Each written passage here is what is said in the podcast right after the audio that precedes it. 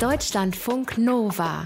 Eine Stunde Talk mit Sven Freger. Unterwegs zu sein oder zu reisen kann für viele Menschen bedeuten, ein bisschen Abenteuer zu erleben, vielleicht auch einen Weg zu sich selbst zu finden oder auch einfach Dinge in Perspektive zu rücken.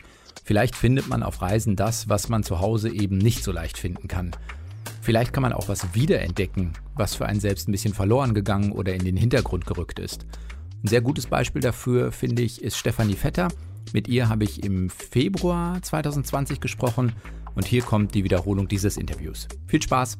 Vielleicht äh, kennt ihr diese Momente, die können manchmal irritierend sein, vor allen Dingen die Menschen, die sie vielleicht noch nicht erlebt haben. Wenn man auf einmal ganz genau weiß, hier ist jetzt gerade was am Werk, das spürt man auch, was irgendwie vielleicht nicht mehr greifbar ist, was vielleicht auch ein Stück größer ist als man selbst, das merkt man, aber man kann nicht so richtig beschreiben, was es denn eigentlich ist. Studien zum Beispiel der positiven Psychologie zeigen, dass Menschen, die irgendeinen Zugang haben zu, nennen wir es mal Glaube oder Spiritualität, tatsächlich glücklicher sind als Menschen, die darauf keinen so guten Zugriff haben. Steffi, gibt es so ein Ereignis bei dir, wo du dich daran erinnerst, dass du das weiß nicht, ob zum ersten Mal, aber vielleicht gespürt hast, sozusagen, ich bin jetzt hier und das irgendwas größer als ich? Ja, definitiv, als ich einem Elefanten ganz nah begegnet bin und der eigentlich vor mir direkt stand und wir weder von einem Auto noch irgendeiner natürlichen Barriere umgeben waren und einfach nur Kraft vor mir stand. Da habe ich mich so klein gefühlt. Und das war ein ziemlich überwältigender du Moment. zu Fuß. Ja, ich war mit äh, meiner Gruppe, natürlich der Guide war vor uns und hatte auch zur Sicherheit ein Gewehr dabei, was er aber eigentlich nie benutzen möchte und auch noch nie hat. Ähm, aber du sitzt da, wir haben uns hingesetzt auf dem Boden und du guckst in die Augen eines Elefanten und der guckt zurück und du hörst seinen Atem und ich glaube, er hört dein Herz. und du achtest einfach nur darauf, was kommt jetzt als nächstes, was macht er. Ähm, dann hebt er den Fuß ganz langsam und. Keine Angst? Oh, doch, also schon, also Ehrfurcht, ganz große Ehrfurcht. Und ein bisschen Angst wahrscheinlich auch. Aber mit der Zeit, wo wir mit den Guides jeden Tag unterwegs waren, jeden Tag draußen im Busch, haben wir denen echt mehr und mehr vertraut, weil die wussten, was sie tun. Und dann saßen wir da mit Ehrfurcht und einfach Spannung. Wie lange dauert so ein Moment? Ist das ein paar Sekunden? Ewig. Ist das auch okay? Gefühlte Zeit und reale Zeit? Reale Zeit vielleicht so fünf Minuten, also zwei bis zehn Minuten. Einmal standen wir eine Dreiviertelstunde in der Herde und die Leitkuh stand die ganze Zeit vor uns und hat uns nicht aus den Augen gelassen. Da waren wir mal im Auto. Manchmal oder meistens zieht einfach eine Herde an dir vorbei. Und wenn sie sich sehr wohlfühlen und dich vielleicht auch nicht bemerkt haben und du sowas wie eine natürliche Barriere, Busch oder so ein paar Felsen hast, dann kannst du sie ganz lange beobachten. Wenn der Wind auch zu deinen Gunsten ist und nicht in deren Richtung bläst, dann hast du Zeit und kannst irgendwie eine Stunde da sitzen und die in ihrem natürlichen Verhalten einfach nur genießen. Eigentlich bist du äh, Gymnasiallehrerin in Hamburg, Steffi Vetter. Du hast dir eine Auszeit genommen, die deinen Glauben, ich sag mal, verändert, verändert hat. Weiß nicht, ob gefunden, klären wir noch, aber vielleicht verändert hat, wie der vorher war und was du in Afrika gemacht hast. Darüber sprechen wir diese Woche in Stunde Talk. Schön, dass du da bist. Danke. Deutschlandfunk Nova. Steffi, du warst in Afrika, bevor wir da ein bisschen drauf gucken, was das mit dir gemacht hat und warum das speziell mit deinem Glauben irgendwie zusammenhängt, darfst du einmal durch unser Spontanitätstraining am Anfang. Okay. Wir haben uns, wie für alle Gäste, auch für dich drei total verrückte, nein, total kreative Sachen ausgedacht und gucken mal, ob da was dabei ist, was dir irgendwie ein bisschen Lust bereiten würde. Hier kommen drei Vorschläge für mögliche Aktivitäten für und mit Steffi Vetter. Erste Möglichkeit, eine Klassenfahrt in den Krüger Nationalpark organisieren und durchführen. Wow, okay. Ja. Interesse daran? Würdest du sowas, Ja, absolut. bist du eine Organisatorin? Also kriegst du Wir haben- sowas gewuppt? Ja, wir machen ja als Lehrer ständig Klassenfahrten und müssen die auch selbst organisieren. Also die meiste Zeit machen wir das alles selber, die ganze Planung, Durchführung und so. Und oh, Aber hier toll. müsstest du den Eltern erklären, dass das nicht gefährlich ist, dass. Oh, das habe ich schon so einige Male, zwar nicht mit wilden Tieren, aber so einige Male auch gemacht. Äh, wandern durch die Toskana bei irgendwie 30 Grad im Schatten, ohne Plan, ähm, ohne wirkliche Karte. Ja, das war auch schon spannend, aber das würde mich reizen. Das würde mich wirklich reizen. Warst du mal im Krüger? Äh, Das ist, wenn man es verorten müsste, Südafrika oben Johannes- Nordosten, Ja, ne, wenn genau. man so einmal äh, da, darüber fährt. Warst du lang da? Der ist ja relativ, Der ist ganz groß. der ist relativ ja. groß, der ist vor allem in Mhm. dieser Nord-Süd-Ausdehnung relativ groß. Ne? Richtig, ja. Und also der ist so fünf Stunden, sechs Stunden von Johannesburg und du kannst da Wochen eigentlich verbringen. Und ich war schon mehrmals da an verschiedenen Stellen, noch nicht ganz im Norden, da würde ich gerne noch hin. Aber der ist überwältigend. Also ist eine, ein Reichtum an, an Tieren, Elefanten, super. Man hat total gute Sightings, sagt man, ne? Also Tiererlebnisse oder genau. Sichtungen. mhm. Und äh, wir haben Hyänen baden sehen das letzte Mal. Die, es waren irgendwie 35 Grad im Schatten und die Hyänen saßen in so einem Pool und auf einmal kamen die Elefanten an.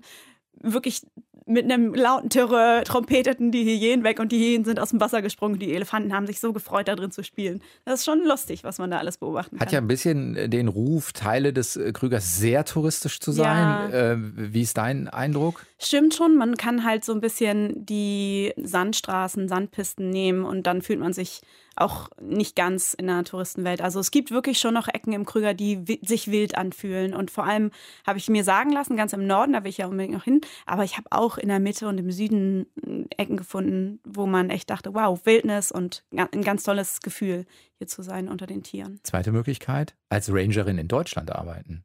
Ha, habe ich auch schon mal drüber nachgedacht. Finde ich auch ganz spannend und es würde mich auch total interessieren, was es hier alles zu entdecken gibt. Oh, ich glaube, ja, oh, ich glaube, das wäre auch echt spannend. Das habe ich natürlich nicht so eine Verantwortung wie für eine Klasse bei der ersten Das Wahl. stimmt. Was ist denn, wenn du in Hamburg zu Hause bist? Weiß Hm. nicht, als Rangerin im, was ist das, das nächste Wattenmeer wäre eine Oh Möglichkeit. ja, ja. Ich habe tatsächlich einen guten Freund, der ähm, hat gerade auf die Robben aufgepasst und ähm, erzählt immer davon, wie schön es ist, an der frischen Luft und die kleinen Heuler zu beobachten und zu kontrollieren und so weiter. Aber da hätte ich auch Lust drauf. Das würde mich auch reizen. Würde dich in Deutschland mehr sowas wie Wattenmeer reizen Mhm. oder sowas wie, es gibt ja auch viel Wald, jetzt egal ob bayerischer Wald oder pf, gibt ja pfälzischer Wald oder was Ja, auch immer, Taunus oder. Eifel hätten wir Ja. hier bei uns jetzt vor der Ecke. Mhm, Welche ja. Natur reizt dich mehr? Also vielleicht wäre irgendwie möglich, verschiedene Stationen anzulaufen, weil die Wölfe sind ja auch wieder da. Stimmt. Und Wildkatzen gibt es ganz viele. Also ich habe auch mehrere Dokumentationen über Wildtiere in Deutschland geguckt in der letzten Zeit. Das reizt mich total. Also so Wildkatzenüberwachung in Deutschland. Super. Dritte Möglichkeit, das Schulfach Wildniskunde. Konzipieren und unterrichten. Ah, sehr gerne. Ich glaube, dass es notwendig ist tatsächlich, so die Kinder und die Jugendlichen wieder zurückzuführen oder denen das aufzuzeigen. Ähm, ich glaube, jeder Mensch hat wirklich so eine Affinität und so ein Verlangen nach Wildnis in sich. Und ich glaube, dass das ein absolut wichtiges Fach wäre. Das würde ich super gerne machen. Ja, da habt ihr ja ein paar schöne Sachen ausgesucht. Du unterrichtest sonst, warte, ich hab's. Äh, Deutsch, Englisch, Sport. Genau, ich habe es irgendwo aufgeschrieben, da Sport, Deutsch, Englisch, genau. Das heißt eigentlich mit den Bereichen, die am ehesten Biologie oder Mhm. vielleicht sowas wie, wenn man Glück hat, Erdkunde in der Mittelstufe Ja. oder so auftauchen würden, hast du eigentlich keine, keine fachlichen Berührungspunkte ja, gerade. doch. Ich unterrichte auch bilingualen Unterricht in ähm, 5 und 6 und das bedeutet, dass du auch über Geografie redest und da machen wir ganz viel, natürlich dann auch Afrika. Ähm, ist auch dran, also habe ich nicht nur ausgewählt, aber da mache ich natürlich auch speziell Tierwelt auf Englisch dann. Hm. Und das macht auch Spaß. Aber das heißt, du kannst dich so weit ein bisschen vom Curriculum lösen oder das gestalten, das nicht vorgeschrieben ist. Du musst dich mit, ich weiß nicht, dem politischen südlichen Afrika und der Geschichte der Apartheid oder sowas auseinandersetzen, sondern du kannst es ein bisschen drehen. Das machen wir in der Oberstufe auch, aber da kannst du ja viele Bereiche noch dazu nehmen und ein bisschen ganzheitlich daran gehen. Und das ist auch total wichtig, die politische Situation, glaube ich. Afrika hat ja auch viele Seiten. Das finde ich auch ähm, also wichtig. Und aber dann diese Tierwelt dazu äh, zu nehmen, ist natürlich lustig. Wenn du dich für eins entscheiden müsstest jetzt gerade, eher die Klassenfahrt in den Krüger, äh, Ranger-Job in Deutschland oder das Schulfach Wildniskunde, am ehesten. Oh, schwierig. Ich glaube, ich würde ehrlich gerne diese Ranger-Sache in Deutschland mal ausprobieren. Du bist Lehrerin, hast du gerade gesagt, Sport, Deutsch, Englisch, ähm, seit 2011, Elf. glaube ich, genau, in Hamburg, an einem Also Gymnasium. Schleswig-Holstein eigentlich auch. Ich wohne in Ja, Hamburg. was denn jetzt? Ja, nee, also ich wohne in Hamburg, unterrichte aber in Schleswig-Holstein. ah, okay, aber am Gymnasium. Ja. Warst du äh, irgendwann, weil du dir dann ja eine Auszeit genommen hast, keine Ahnung, unzufrieden oder hast du gesagt, ich starte erstmal in den Job und Mhm. guck dann, was geht? Wie ist das entstanden? Also ich habe meinen Job total gerne gemacht, aber ja, es gab einen Zeitpunkt, an dem war ich unzufrieden und ich hatte mich so ein bisschen verloren im Alltag, im Stress und habe irgendwie nicht mehr richtig genießen können, was ich eigentlich gern gemacht habe. Und dann wusste ich, da muss irgendwie eine Veränderung her. Hat das irgendwie, keine Ahnung, wenn du 2011 angefangen hast, dauert das drei Jahre, vier Jahre? War es schnell da? Mm, Das war nach sechs Jahren, wo ich irgendwie dachte, oh, jetzt würde ich eigentlich gerne mal wieder ein bisschen raus, ein bisschen mehr Perspektive gewinnen. Und ich wusste nicht genau, ich konnte es nicht genau definieren, aber ich wusste, ich habe so einen Teil von mir verloren und ich hatte auch nicht mehr ganz so viel Freude irgendwie, weil ich das Gefühl hatte, ich mache so viel andere Sachen, als eigentlich mich auch mit den Menschen zu beschäftigen und so. Und dann fehlte mir zusätzlich noch in der Großstadt diese Naturperspektive und dieses Ausspannen in der Natur. Das waren so Faktoren, da wusste ich, jetzt brauche ich irgendwie eine Veränderung. Hast du das denn früher im Leben stark gehabt? Also bist du Hamburgerin oder kommst eigentlich vom ländlichen und hast es dadurch ein bisschen mehr in dir? Eigentlich bin ich in Süddeutschland geboren, in Backnang und bin in Winnen dann aufgewachsen und bin dann hochgezogen in Norden und bin da aber wirklich am Feld sozusagen aufgewachsen und immer nur gerannt über Felder und was weiß ich durch Wälder, als ich klein war. Und das hat mich immer schon beruhigt und sehr glücklich gemacht, draußen zu sein. Also wie alle Kinder, glaube ich.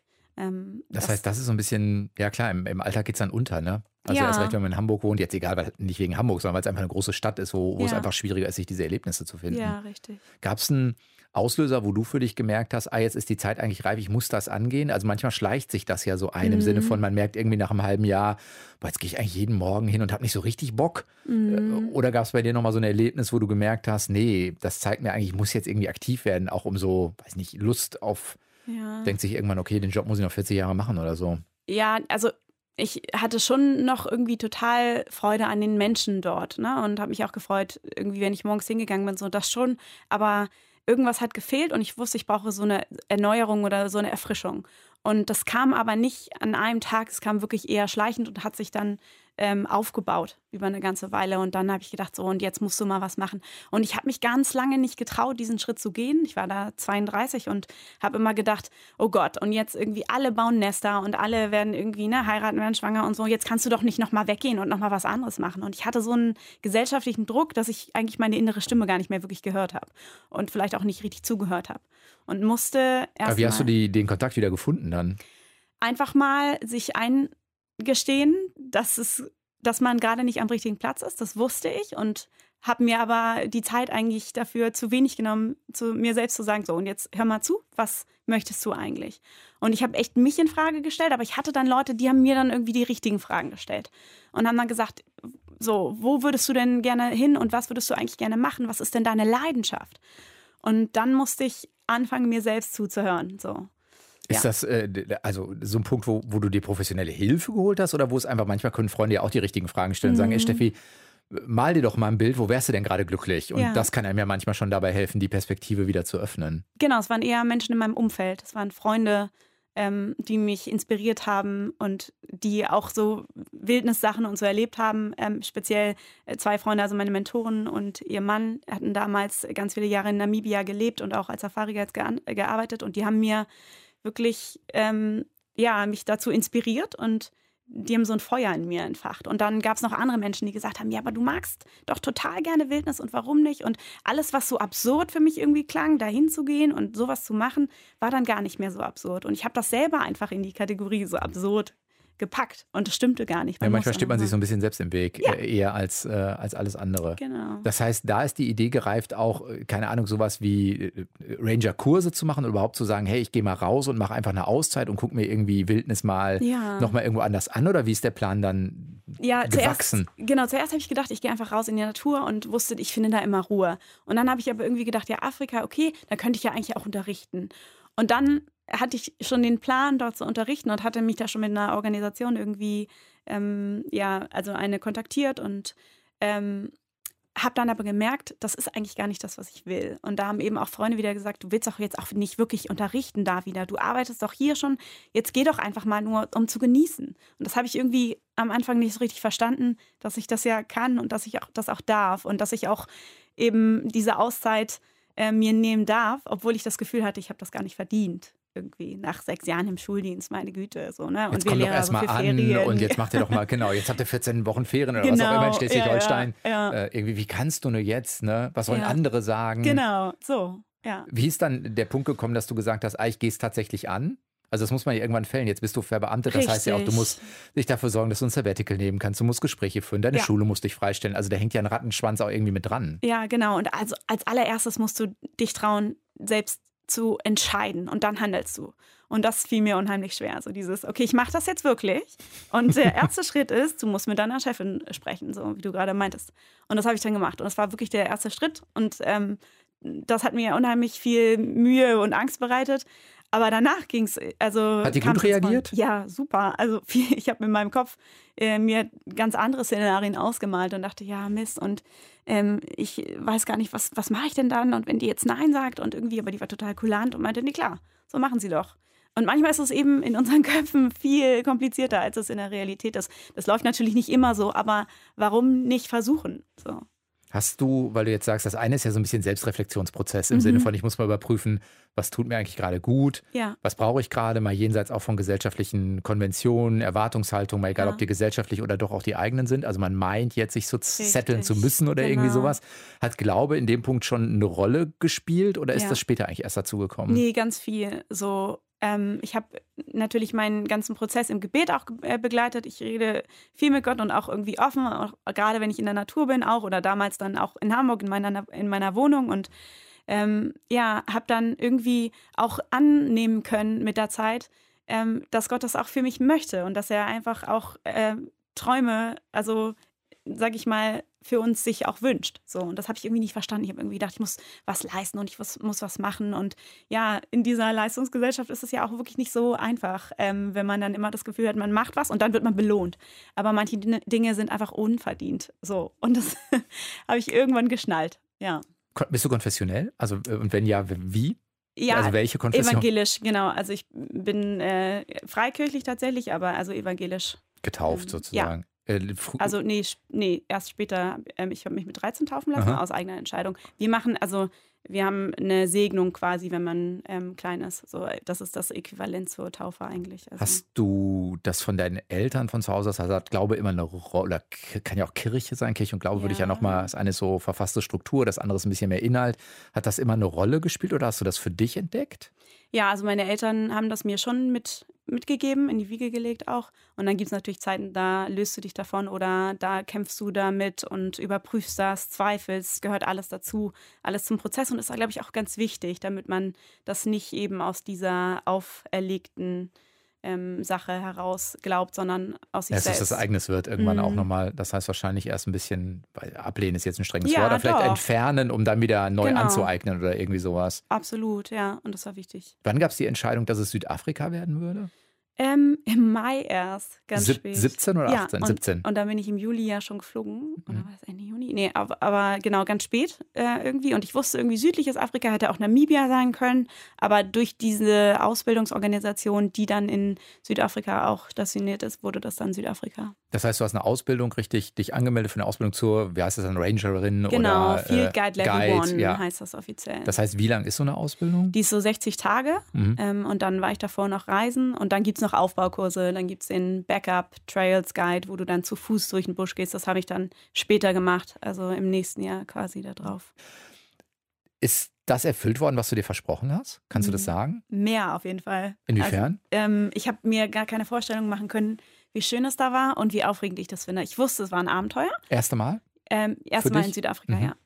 Und ich wusste, ähm, irgendwas kommt auf mich zu, was ich noch nie erlebt habe. Aber dass es so cool wird und so schön und so viele Abenteuer birgt, hätte ich niemals gedacht. Gibt es nochmal den Moment, wo es ein bisschen ähm, Bammel hat? Bist du alleine runtergeflogen? Ähm, ja, bin ich. Habe aber dann zwei Freundinnen dort gleich getroffen und bin mit denen rumgereist erstmal und so. Aber ja. es gibt diesen Moment, wo man irgendwie Mhm. am Frankfurter Flughafen, vermute ich, dass es dann äh, Frankfurt ist, äh, wenn ich das richtig weiß, sind es häufig über Nachtflüge nach Johannesburg. Ja, richtig. Das heißt, man steht da irgendwie abends dann nochmal am Gate und denkt sich, okay, jetzt, jetzt steige ich wirklich ein. Genau, und das war äh, auch echt so ein Moment, wo ich dachte, okay, ich mache das jetzt wirklich, jetzt wird's Realität.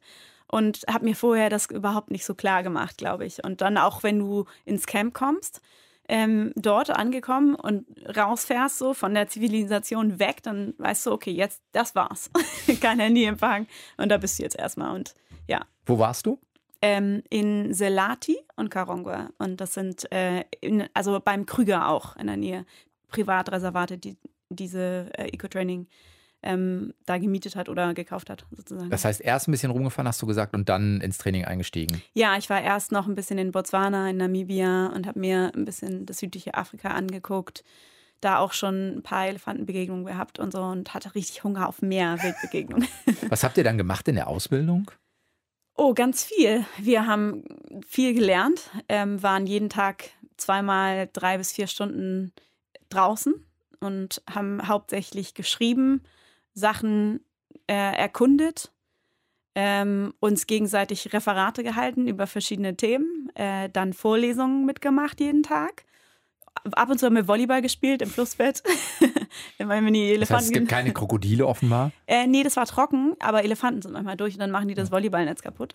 Ähm, aber ja, nee, sonst haben wir viel gelernt am Tag auch. Und, ja, das heißt, sowas wie Spuren lesen, äh, auch Richtig. klassische Flora-Fauna-Kunde. Ja, ganz viele Bäume, Pflanzen, ja, medizinischen. Und Unterrichtssprache ist wahrscheinlich Englisch, vermute ich mal. Ja. Ja. Englisch und das ist dann klingt dann immer ganz schön, wenn die Afrikaans ähm, noch dabei ein bisschen reden oder ein bisschen mit dem Afrikaans-Akzent das aussprechen. Das heißt, was kannst du äh, jetzt, wofür hast du dich qualifiziert? Was heißt First Level? Könntest du eine Gruppe ja, äh, durch sozusagen? Die, also durch die Savanne führen, im Safari-Auto Touristen mitnehmen und denen den Busch zeigen und genau. Und Walking Safaris dürftest du auch, weil du diesen, diesen Backup. Aufsatz dann gemacht hast, oder? Ja, genau. Also ich habe jetzt den ähm, Backup Trails Guide oder Apprentice Trails heißt er jetzt ähm, auch gemacht und da musst du eine Schießprüfung zu machen, die ist schon auch nicht äh, das ohne. Das heißt? naja, du gehst dann zu einem Official Training Provider sozusagen und musst dann mit einer 375 Mauser ähm, das ist was Großes, ich ja, habe keine Ahnung. so ein Gewehr. und da musst du, also hat auch richtig dicke Kugeln und da musst du echt treffen können und das, da brauchst du ein bisschen Übung für und eine ruhige Hand, ruhigen Atem und musst dich konzentrieren und im richtigen Moment genau zielen. Hat dich das Überwindung gekostet? Ja, und also Überwindung auf jeden Fall. Es sind ja alles Zielscheiben, ist ja klar, wir schießen ja nicht auf Tiere. Und, das ist klar. nee, also wartet, bis im, da was durchläuft und dann. Im besten Fall niemals, aber das ist so aufregend. Du hast, dir geht richtig die Pumpe, wenn du da stehst und dann kommt diese Zielscheibe auf dich zugefahren, so ein Löwe, der da drauf klebt und dann musst du direkt ins Gehirn. Zwischen ähm, die Augen ja, zwischen gerade. die Augen zielen, ja. Okay. Und ach, ja, das ist schwierig, das ist nicht ganz einfach, aber es ist auch wichtig, dass man das beherrscht. Und ähm, dass du dann sicher deine Leute durch den Busch führst. Aber an allererster Stelle steht natürlich Achtsamkeit und dass, na, die, also dass du das schulst für deine Umgebung dass du lernst, Spuren zu lesen, Geräusche zu hören, dass du alle Sinne aufmachst, das ist eigentlich das A und O. Was ist mit, äh, keine Ahnung, Arten, die wir ja hier nicht haben? Bei den Säugetieren kann ich mir vorstellen, hat man das irgendwann? Also man kann die Katzen voneinander unterscheiden, die großen mhm. sowieso. Äh, dann gibt es so ein paar, die man nicht verwechseln kann, wie Giraffe oder so. Mhm. Aber was ist mit dem ganzen, nennen wir es mal eben Kleinkram? Also ich weiß nicht, wie viele Vogelarten es gibt, aber ja. müsst ihr die sozusagen alle sicher beherrschen, dass man wirklich sagen kann, ah, da ist der Call von ja. und das weiß man dann? Mhm. Also 100 musst du auf jeden Fall können. Auf 100 geht die Prüfung dann. Also äh, wird dann ausgewählt und dann werden die Calls gespielt tatsächlich und ähm, dann auch noch ähm, Bilder gezeigt und dann musst du immer aufschreiben und das ist eine Auswahl aus ungefähr 100. Du lernst aber mehr als 100, weil du natürlich auch mehr begegnest. Also du hörst ja jeden Morgen neue Vögel und jeden Tag und dann fährst du mal in ein anderes Gebiet raus und dann musst du auch manchmal, also natürlich nicht von jedem Vogel die Spur lesen können, aber von den Vogelarten ähm, so ein bisschen was unterscheiden können. Und du musst sie eben auch unterscheiden können, wenn du sie nur ganz kurz siehst und sie an dir so vorbeifliegen. Mhm, Im also, Flug, das eine Merkmal, richtig, was, ja, keine Ahnung, genau. das Untergefieder hat einen rosanen Touch und genau deswegen genau muss es das und das sein. Ja, genau so. Ja, das heißt aber auch eigentlich, also man macht es dann in einer Jahreszeit. Ich denke gerade an sowas wie Vögel sehen ja zu verschiedenen Jahreszeiten mhm. auch nochmal anders aus. Dann gibt es Male und Female oder so. Das heißt, mhm. das muss alles irgendwie mit, mit trainiert sein. Ja, genau. Und das siehst du in dem, in dem Vogelbuch auf jeden Fall, musst du dir auch angucken. Und dann war ich aber auch danach nochmal ähm, zu verschiedenen Jahreszeiten da, weil ich genau das auch sehen wollte. Die Vögel in ihrem anderen, in ihrem ähm, Kleid, ne? das Gefieder ist so schön zur Brutzeit. Und das muss man dann auch mal auch den Busch zu einer verschiedenen, also zu verschiedenen Jahreszeiten zu sehen, wenn die Blätter alle da sind. Oder wenn sie nicht da sind, dann siehst du natürlich mehr Tiere. Und das ist ganz wichtig, zu verschiedenen Jahreszeiten da gewesen zu sein. Und deshalb war ich auch dann immer wieder. Wie, wie warst du jetzt mittlerweile im südlichen Afrika? also ja, wie oft? Fünf, sechs Mal oder so. Und Jetzt dann, in den vergangenen sozusagen zweieinhalb ja, Jahren. Dann alle Ferien, ich habe eigentlich alle Ferien nur noch da verbracht und wirklich dann den ganzen Sommer, die sechs Wochen, Ostern, die zweieinhalb und so immer wieder. Gibt es einen, einen besonderen Ort, gibt es wahrscheinlich, aber gibt es einen Ort, wo du sagst, das ist eigentlich der, wo, wo du immer wieder gerne hin zurückkehrst, weil der für dich nochmal eine besondere Bedeutung hat? Mhm, es gibt einen Ort, Mashatu, da habe ich den Trails Kurs dann noch gemacht. Das ist ein ganz besonderer Ort, weil die Elefanten ständig ins Camp kamen. Und ich weiß, in dem Sommer, da ist mein Opa gestorben und ich habe ihm einen Grabstein bemalt in Maschatu im Flussbett und habe den dann dahin getan. Und ich war an dem Tag nicht mit auf dem Walk und habe gesagt, ich, ich weiß, heute ist die Beerdigung meines Großvaters, ich bleibe da. Und dem, in dem Moment, wo ich da saß und die Zeremonie in Deutschland war, kam eine ganze Elefantenherde an mir vorbei Ähm, und das war ein ganz besonderer Moment für mich. Und ja, Mashatu wird auch immer ein besonderer Ort bleiben, weil der auch voller Elefanten war und eben auch diese Erinnerung trägt. Das ist ja ganz häufig ein Ding, wenn man sich mit, ähm, egal jetzt ob mal mit dem südlichen Afrika oder anderen Regionen beschäftigt, die, die das Wilderlebnis anbieten können. Ich denke jetzt auch an Ostafrika, da ist das ja genauso möglich, ja, also Kenia oder Kenia, Tansania oder so, genau. ähm, oder auch Uganda, die diese Faszination äh, ermöglichen. Wie, also wie gehst du damit um, dass du ja trotzdem in einem Land bist, was, keine Ahnung, jetzt bei Südafrika immer noch sehr, sehr stark, äh, also da gibt es äh, Rassenprobleme, ja, ne? also Apartheid, klar ist die vorbei, Viel aber wenn man, genau, wenn man in den Alltag reingeht oder so, also ist das was, wo du sagst, hm, das ist nicht mein Thema, weshalb ich hier äh, bin, also deshalb gucke ich da gar nicht hin oder wie gehst du für dich damit um? Oh, schwierig und ich habe da auch echt viel drüber nachgedacht. Ich habe Afrika auch aus einer ganz anderen Perspektive eigentlich kennengelernt. Ich war 2013 in einer ähm, ganz kleinen Stadt, in einem ganz kleinen Dorf in Kenia und habe da zwei Wochen lang in einer Lehmhütte mit einer Familie gewohnt, die kein fließendes Wasser, keinen Strom hatten, nichts und habe Afrika eigentlich so kennengelernt. Und da habe ich gar nichts an Wildtieren gesehen, habe ich auch keine Safari gemacht, nichts.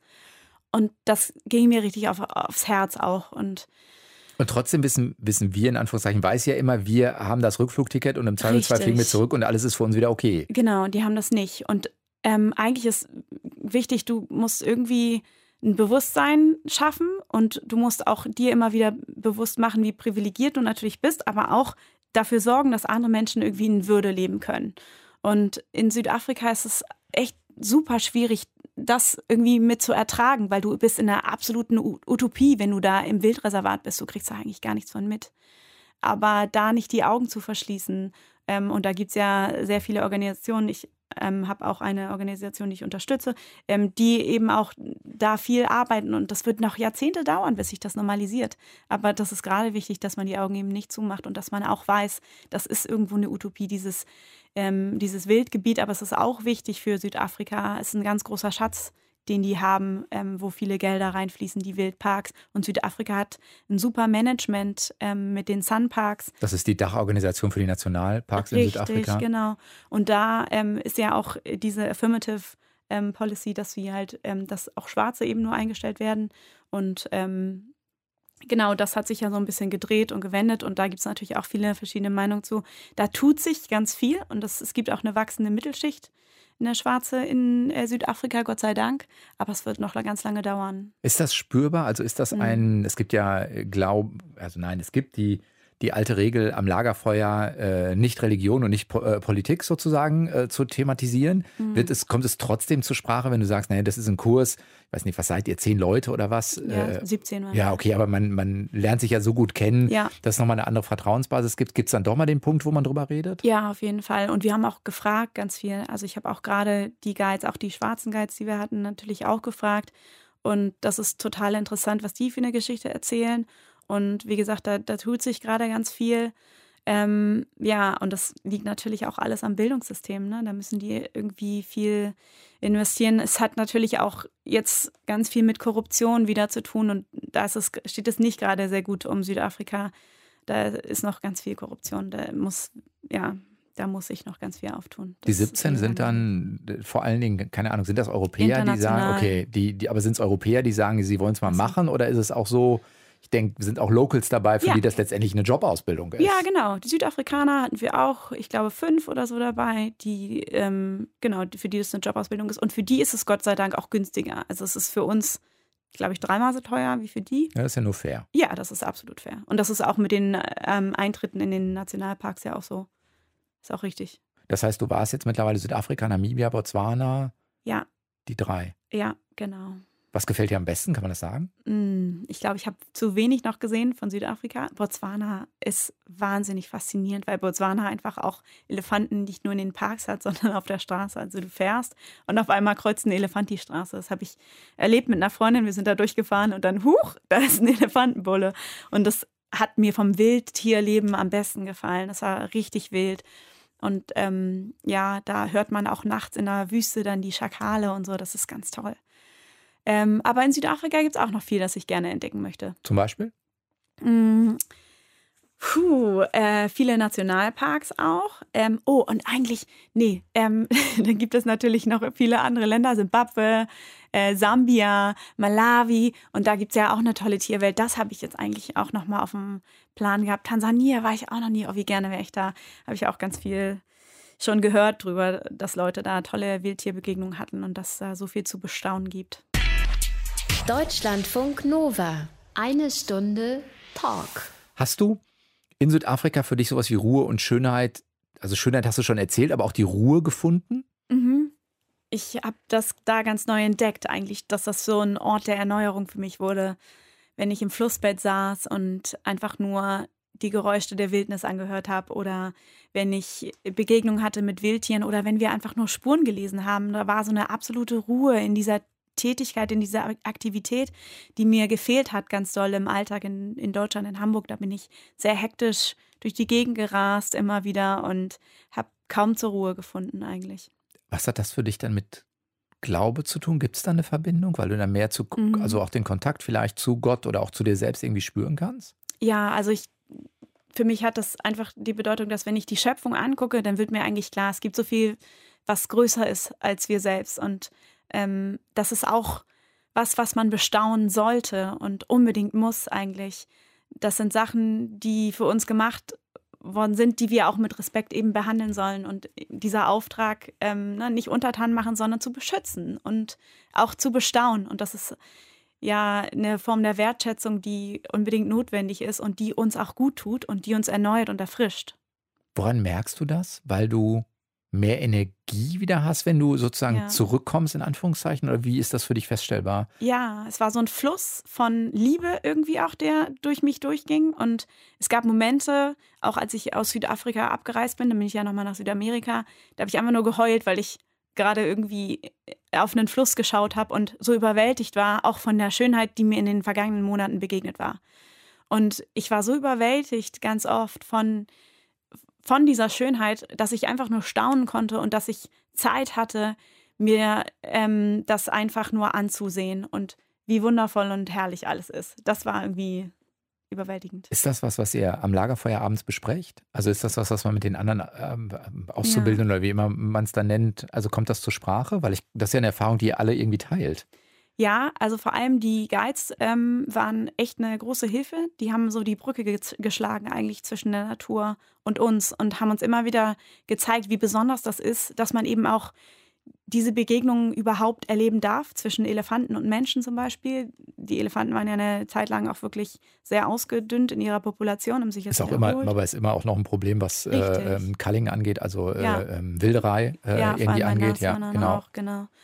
Und ähm, die Guides haben uns, da gab es ganz wegende Momente abends am Lagerfeuer, wo äh, ja unser Guide Vaughn zum Beispiel spontan irgendwie uns eigentlich erklärt hat, wie wertvoll das ist und dass unser Herz für Wildnis auch schlägt und dass wir uns diese Verbindung immer wieder bewahren müssen, weil sie uns erfrischt. Ja, und für mich war das auch einfach ja so ein neues Verständnis von der Liebe Gottes, dass ich das, dass das auch gemacht wurde, damit wir darin in friedlicher Koexistenz leben können und das bestaunen dürfen. Hat es dein Glauben nochmal verändert? Ja, und bestärkt auf jeden Fall. Und ja, vielleicht auch liebevoller irgendwie noch mehr gemacht und mir gezeigt, dass es eben nicht irgendwie dadurch, dass ich jetzt irgendwie in der Kirche tätig bin in Hamburg oder so, dass ich mich dadurch gut fühle, sondern dass manche Dinge wirklich einfach geschenkt sind. Und das habe ich irgendwie mehr verstanden. Und ich habe auch mehr verstanden, wie schön die Schöpfung ist, wie schön die Natur ist. So, und dann wird dir irgendwie offenbar, wer dahinter steckt. Das ist für dich Gott. Ja. Kriegst du das in den Alltag rüber? Also ich denke an sowas wie, mhm. ne, dann kommt man zurück, ja. Schulalltag, so. Ist das leisten? Leistbar ist jetzt ein doofes Wort, aber krieg, geht das? Mhm. Ja, das ist schwierig, aber das ist wirklich was, was man sich bewahren muss und eine Sache, die man wirklich jagen muss. Also so einen inneren Frieden sich zu bewahren. Ähm, und das ist auch der Grund, warum ich jetzt mehr immer wieder mich orientiere ähm, in die Natur, in den Wald hinaus, auch in der Stadt. Wir haben ja auch den Stadtpark und dann um Hamburg herum gibt es wunderschöne grüne Gebiete. Und das sind so die Orte, an denen ich irgendwie auch Kraft tanke und äh, an denen ich mich erhole und wo ich weiß, die geben mir Energie zurück. Und das ist ganz wichtig und das habe ich gemerkt, das muss ich irgendwie ganz bewusst mehr machen. Und das habe ich vielleicht auch nicht äh, als Priorität gemacht und dann auch die Folgen davon gemerkt, dass mir das einfach äh, abhanden gekommen ist und mir auch nicht gut tut. Wie gehst du damit um, dass, dass wir, die wir das machen können, natürlich genau dazu beitragen, dass das, was an Schöpfung da ist, quasi weiter zerstört wird? Mhm. Also im Sinne von der Langstreckenflug hat einen CO2-Fußabdruck äh, ja, und so weiter und so fort. Also es ist ja genau das, was im Zweifelsfall auch dafür sorgt, dass Ökosysteme bedroht sind. Da ist Druck drauf. Also wir sorgen ja genau dafür. Ja, das stimmt und das ist äh, schwierig. Also klar kann man irgendwie mit Atmosphäre irgendwie ausgleichen und solche Sachen. Ähm, aber ich denke, je mehr ein Bewusstsein dafür geschaffen wird und es, ähm, desto, also, oder es ist wichtig, dass wir auch rausgehen und die Schönheit überhaupt sehen, um zu verstehen, dass das bewahrt werden muss und auch, dass wir im Alltag Dinge ändern, ähm, ob das jetzt beim, das fängt beim Lichtschalter und Wasserlaufen und so weiter an. Und äh, ähm, das sind so die kleinen Dinge, die sich, die sich anhäufen und wo man startet. Und natürlich muss man dann überlegen, ne, ist das jetzt, musst du jetzt schon wieder rüberfliegen und so, das macht mir natürlich auch ein schlechtes Gewissen.